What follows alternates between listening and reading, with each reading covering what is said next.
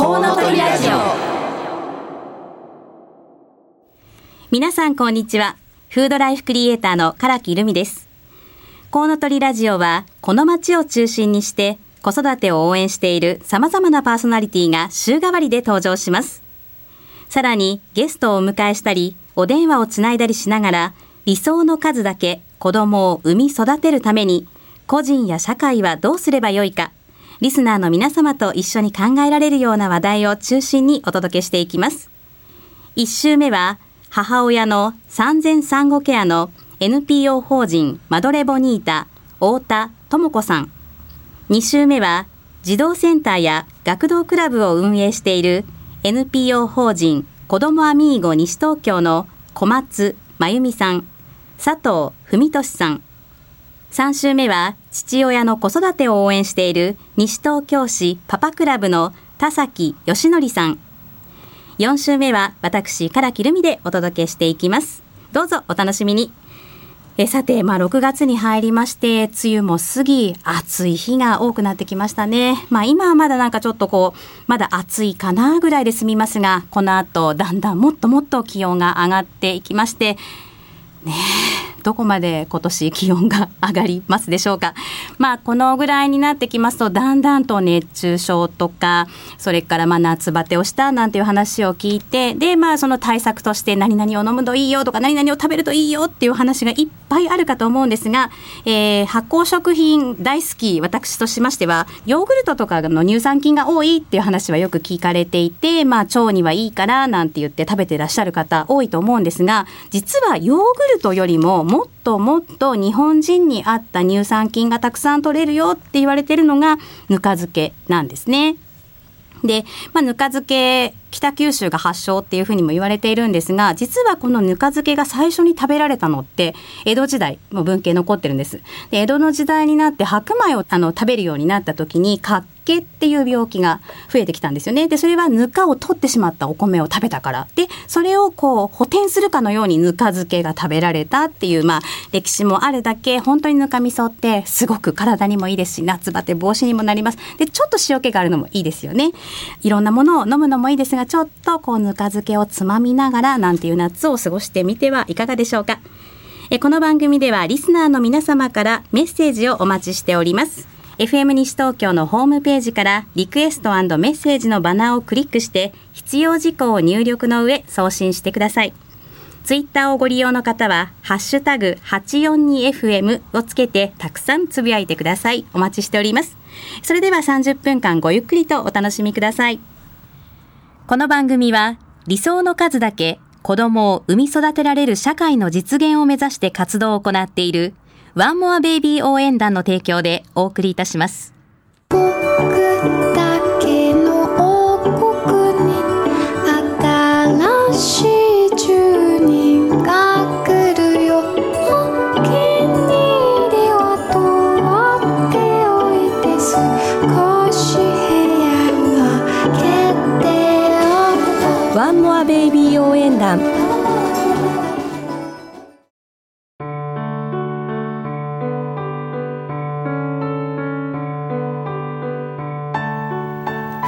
フロムコウノトリインフォメーションコーナーこのコーナーでは私唐木留美から子育てに関する最新情報やぜひ知っておいてほしい情報をお届けします。ということなんですが今日はですね、えー、来月7月23日に行われますイベントを一つご紹介したいと思います、まあ、子供向けかというと子供向けではなく あの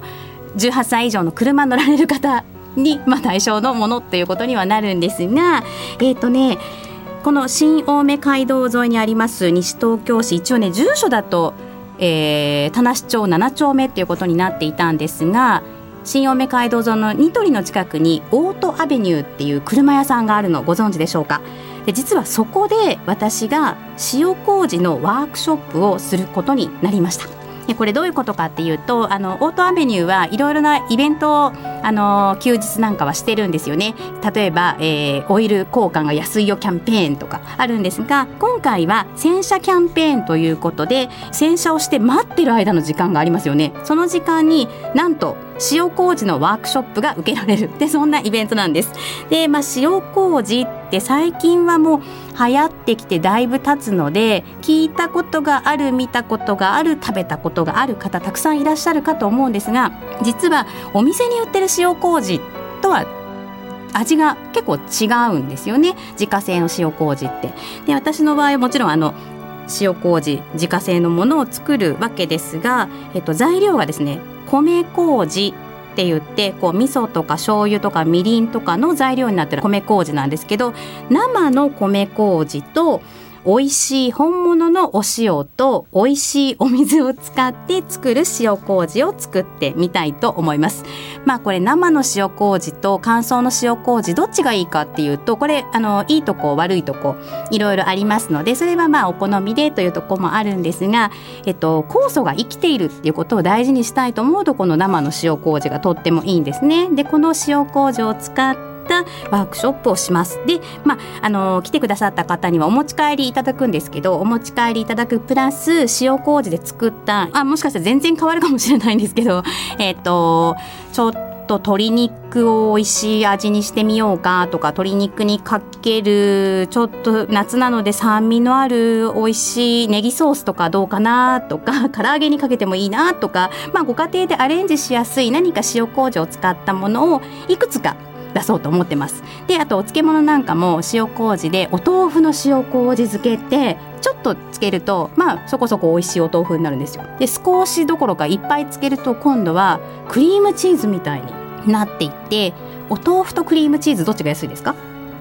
お豆腐じゃないですか。でこれ材料費だけ考えてもお豆腐塩麹チーズ風の方が安いですしもちろん体にはねいいということなのでこれこちらも夏バテにもいいかもしれないですよ。あのぜひいらしていただけたらなと思います。えっ、ー、と7月23日の土曜日時間は10時から4時までこの洗車キャンペーンが行われてます。えっ、ー、と洗車キャンペーン1500円、えー、ワンボックスカーはプラス1000円ということなんですね。でそれをすると無料で塩麹作りの体験ができます。えこのワークショップは10時11時13時14時の4回行う予定ですので皆様ぜひいらしてください。お待ちしております。 From コウノトリインフォメーションコーナーでした。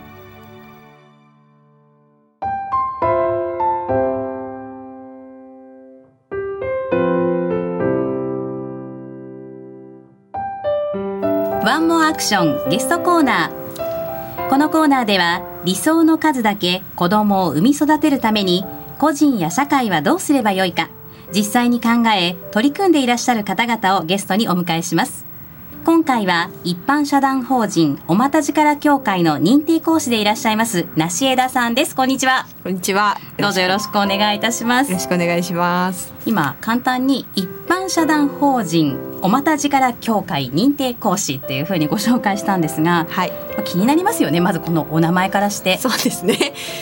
はい。おまたじから、うん、どんなことをやってらっしゃるのか先に伺ってもいいですか？はい、えーと、これはですねナプキンが発売される前のうん、あの自然な生理、はい。とは、えっと、女性が自力で排血をできて、うん、3日で終わって夜も排血をしないっていうあのそれが自然な生理だったんですけれどもその生理を、まあ、現代の女性っていうのが忘れてしまっているのでそれをもう一度こうこういうものですよっていうふうにお伝えをして生理ってこういうことが体の中で起こってるんです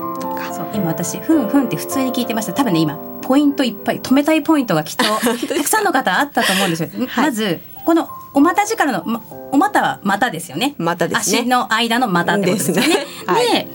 女性のある時期に来るとなる、うん、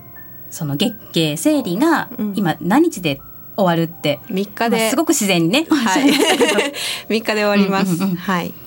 教科書には確か5日から10日ぐらいのアバウトなことが多分書いてあったかと思うんですけど、ね、はい、うん、3日で終わりますね。っていうことを伝えてらっしゃる、はい、お伝えしてます。はい、で女性の体が本来のその自然なリズムに整ってしまえば嫌顔にも3日に整ってしまうっていうことなんですね。でそれからこう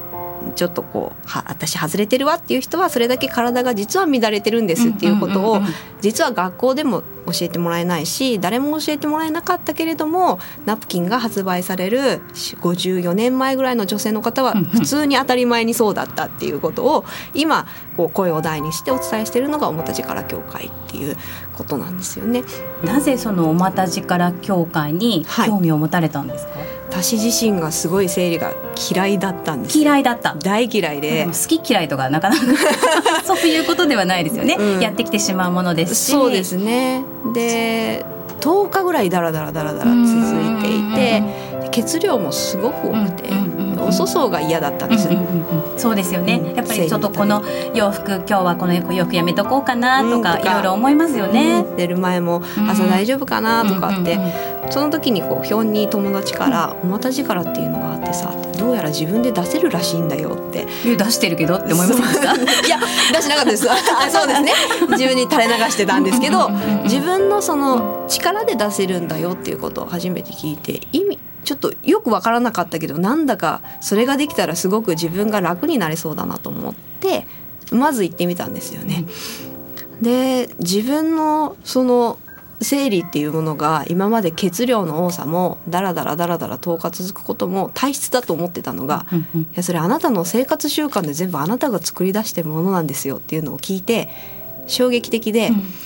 うん、でも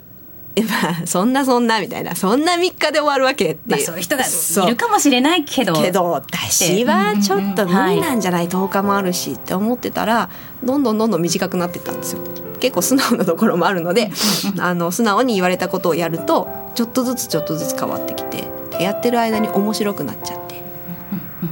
ででもなんかこれ続けないと変わんないんだなっていう時に私なっちゃわないと続けないなってその講師の方になっちゃわないと、うん。そのいい生活習慣と言われてることをしないだろうしないだろうなって、うんすごい面倒くさがり屋だし、はい、三日坊主だからまあいいやってなっちゃう前に私はこれをやりたいんだと思って強制的に教会に入ったっていう講師になったっていう。実際どんなことをするんですか？実際は面倒くさいって今ねおっしゃってましたけど面倒、くさいことを？面倒くさいトイレにこまめに行くとか、あとは、えーと、夜の生活をその気をつけるとか、早めに寝るとかね、うんうん、こういうことはしないとかああいうことはしたらこうなるよっていうことがたくさんケアとしてあるので。でもやっぱり自分はすごい好きなことがたくさんあってやりたいこともたくさんあるタイプの人間なのでどうしてもそちらの方に自分のやりたい方に傾いてケアをしないだろうなと思ったのでで講師の道を、はい、講師になられてどのくらいになるんですか？2年になりますね。で今は西東京市を中心に活動していらっしゃいますか？はい。西東京市ですね、はい、と出張で横浜に行ったり、うんうん、いろんなあの場所に行ったりはしますけれども。近くではどこで受けられますか？ここでは庭と倉とい。う新町にある古民家で、はい、はい、あの活動しております。実際参加者の方も、はい、まあ、まあ参加される方は興味があるのかもしれませんが、反応っていかがですか、あなんか今まで全然知らなかった私体のことっていう方がすごく多いですね。うんうん、自分の体の中で起こっていることなのにあ生理ってこんなにこんなことが起こってるんだって、だからこうなんだっていう。どんなことが起こっててだからどう？どう 言っちゃいますか。触りだけでも教えていただけると嬉しい。そうですね。赤ちゃんのためのベッド作りをしてて、で体はその妊娠したいがために毎月毎月そのベッドを作ったり、ベッドの交換をしたり、はい、そのためにあの子宮の内膜をベトベトにして卵を付着しやすいようにしたりとか、いろいろ。実際その講座に参加するとこうなんですか、はい、お話を聞く感じなんですか？そうですね。前半私がバーッとお話をして、うんはい、後半トレーニングを一緒に。トレーニング？はい。それ私でも受けられるようなトレーニングあもう皆さん受けていただけます。か簡単にこうと教えていただけここではできないか。さすがに。ここではできないんですけど あの結局ねあの、はい、皆さんお股の筋肉がゆるゆるなんですよ、うんうんうん、生活習慣でそのお股筋を使わなかったりとか、あとはまあ生理をその自分で出すっていう、はい、その背血の筋肉なんですけどまた筋ってそれをもう意識せずにだ、使わないので緩んじゃってるので、はい、そこを締めて緩めてっていうことを意識的にそうです、トレーニングでしてもらうんですよ。とあとはそのリラックスするための呼吸法だったりとかあと運動をしない方がすごくたくさんいらっしゃるんですけど、はい、そのえっとそのお股と関係ない運動ってことですね今のお股と関係はないんですけど、はい、全く関係ないわけでもない、うんうん、なんだろうその生理って一部で起こっているわけではなくて、はい、やっぱ全身の血流っていうのがすごく大事なので、その全身の血流を上げるための全身運動を一つさせていただくっていう感じです。そういうことだったんですね。はい。はい。まだまだね、あの、うん、詳しくどんなことされてるのか、またどんな方向けにね、はい、あの。話していきたいのかなど伺っていきたいんですが、うん、その前に私ね今日ね、うん、突然ですみません。お土産を持ってきたんです。実は、えっと、梨枝さんと私今日初めてではなくって、はいね、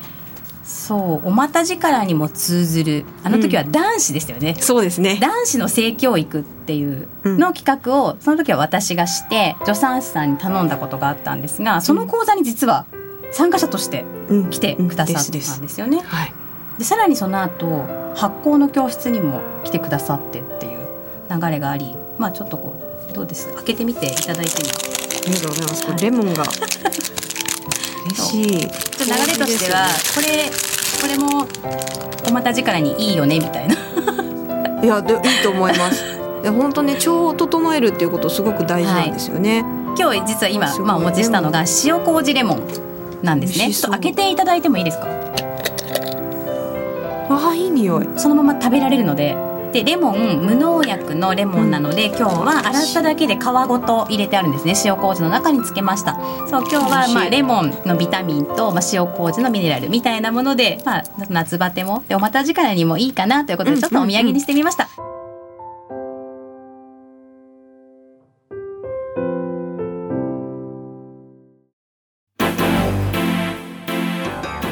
それでは今「遊ぼう」お持ちいただいてお聞きいただいたんですがこれどんな気持ちで選んでいただいたんですか？あはい。私があの楽しくないと何事も続けられないタイプでして。で、えっと、実はおまた力にもつながるんですけれども私毎月の生理が今すごく楽しくて仕方がないんですよ、うん、楽しい。さっき大嫌いだったんですもんね。大嫌いだったんですけどその生理があの体の通信簿なので、うんうん、私が先月とか前々月どんな生活をしたかによって、経血の出方だったり色だったりその長さだったりが全部違うんですよね。うんうんうん、あちゃーって思いますよね。で大体なんとなく事前にわかるんですよ。うん、でやった時はいや今回はいったんじゃないかな みたいな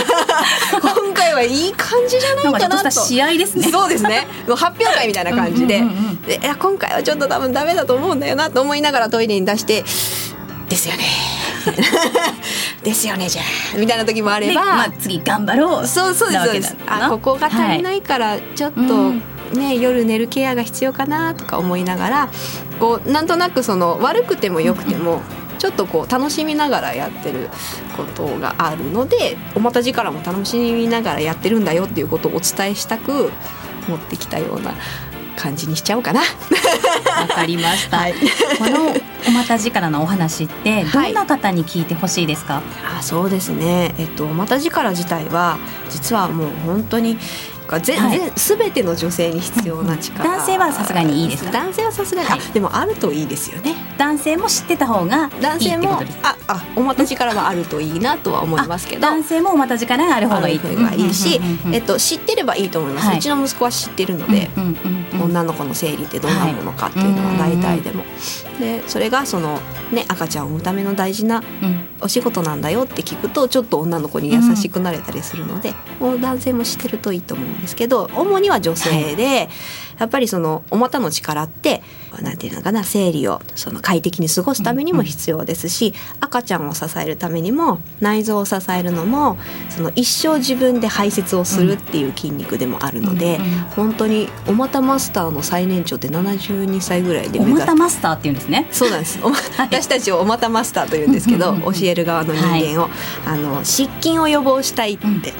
言ってお股マスターになった方がいるぐらいなのでやっぱり本当に全全ての女性なんですがやっぱりあのこれから子供をね産む子供たちとかも積極的に教えていきたいですし今あの生理を経験してらっしゃる方にもやっぱり一度どんなものかっていうのを知ってもらって楽しく生理を過ごして楽しく老年期をこうね、過ごすぞっていうふうに思っていただける方にたくさん聞いていただきたいなと思います。じゃあどんな方でもいいですが、まあ、うん、中学生ぐらいの女の子からまあ、本当にお年寄りの方まで。方まで、はい、あの今お話を聞いて興味を持たれた方、うんうん、あのあのどこにお問い合わせをすれば？はいえっと私はブログをアメブロをしておりまして、はい、今開催しているスケジュールも見れますし、はい、えっと、リクエスト開催っていうこともさせていただいているので、うんうんはい、そちらの方にアクセスをしていただいてでお問い合わせいただければあのご希望に沿った日程で開催はさせていただいているんですが、はい、えっ、とこれは梨枝さんで検索して出てきますか？はい梨枝アメブロで出てくる梨枝アメブロ。はいちょっと今日皆さん多分びっくりされるお話が あったんじゃないかなというふうに思いますがいかがでしたでしょうか？本当に生命に関わることですし、うん、ね、これからの人生に関わることですもんね、ね、大切な話を今日はどうもありがとうございました。ありがとうございました、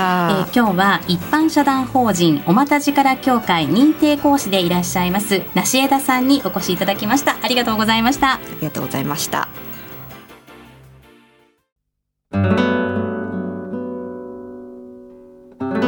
今週の話そうボイスコーナ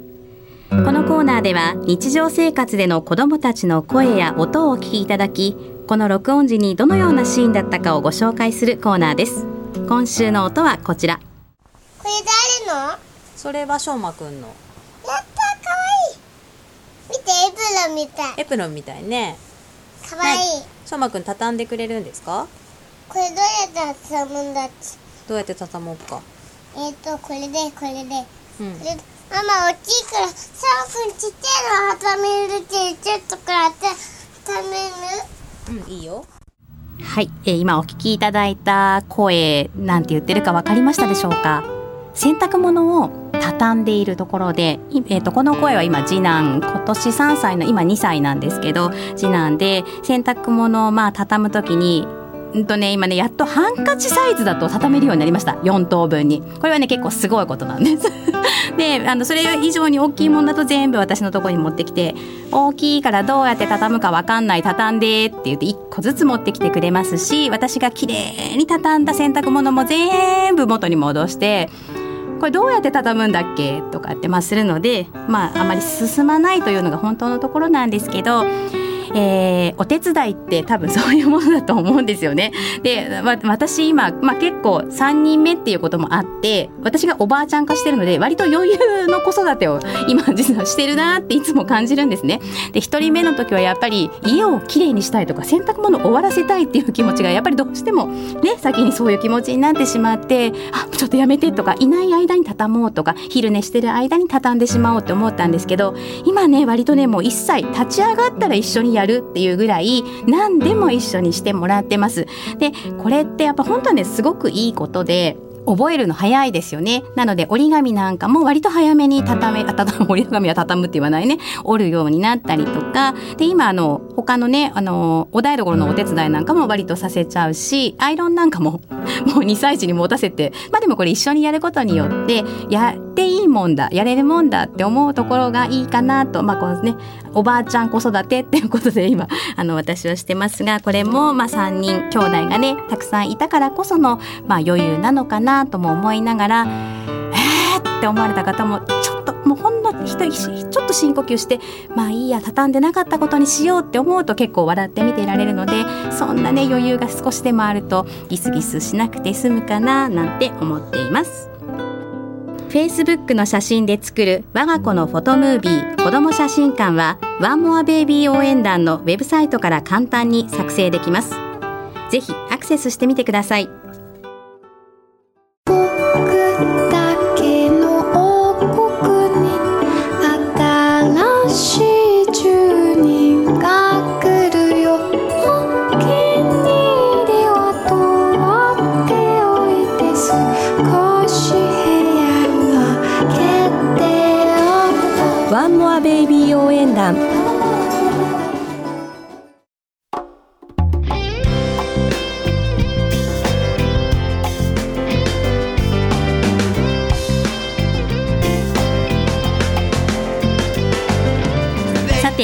そろお別れの時間となりました。本日の放送はいかがでしたでしょうか？ご感想やご意見などリスナーの皆さんからのメッセージをお待ちしております。FM 西東京のホームページからリクエストメッセージのバナーをクリックして必要事項を入力の上送信してください。また放送後には番組の音声をポッドキャストで配信します。詳しくは FM 西東京で検索してみてください。それではお聞きいただきありがとうございました。次回7月2日は NPO 法人マドレボニータの太田智子さんの担当です。来週もどうぞお楽しみに。ここまでのお相手は私唐木留美でした。この番組は理想の数だけ子供を産み育てられる社会の実現を目指して活動を行っているワンモアベイビー応援団の提供でお送りいたしました。の笑顔守るため今日も頑張ってる。